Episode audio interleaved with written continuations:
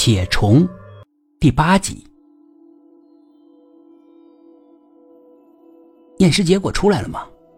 那捞起来的是谁呀？哪有那么快？我觉得肯定是失踪者里面的一个。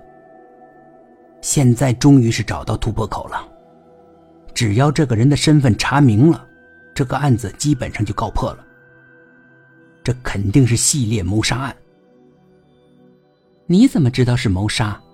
就不能是失足掉到水里面淹死了？你有脑子吗？水那么浅，怎么可能淹死人呢？这时，小柔看到监控屏幕。这谁呀？大半夜的，上市局来干什么？来报案的。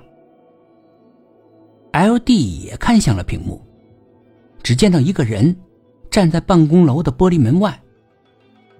市局晚上虽然外面的大门不锁，但是办公区域的门是锁的，所以这个人根本就进不来。这人为啥不打电话报警呢？咱们去开门吗？没钥匙呀！刚才我想去车里边拿点零食，都没出去。钥匙在哪儿呢？我哪里知道？我问问这边值班的吧。他刚要打电话，却见门外那个人穿过了玻璃门，然后四处看着，像是在寻找着路标。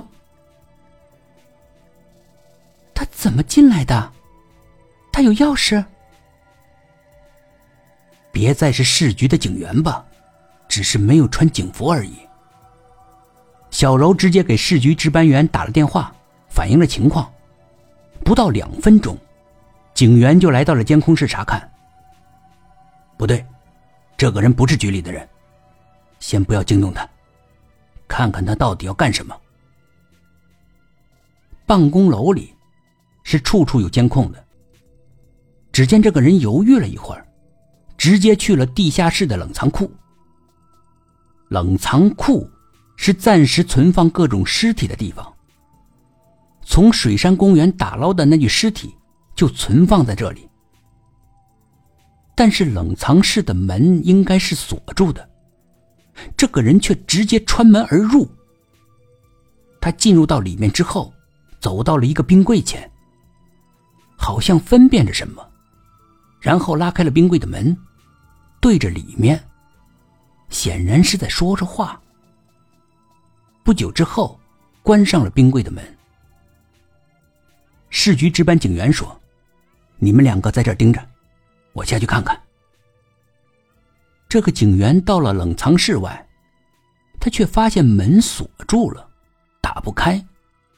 他又回到楼上拿钥匙，打开后进去，发现里面空无一人。警员打电话给监控室，他跑到哪儿去了？小柔看着监控，躺进那个冷柜里了，就是开着门的那个冷柜。警员连忙跑过去查看，里面只有白天打捞上来的尸体，根本就没有别人。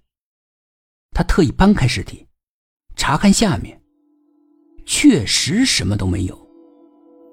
于是亲自回到监控室查看监控，监控反映那个人确实是躺进冰柜里了，但是冰柜里面根本都没有啊！这到底是怎么回事儿？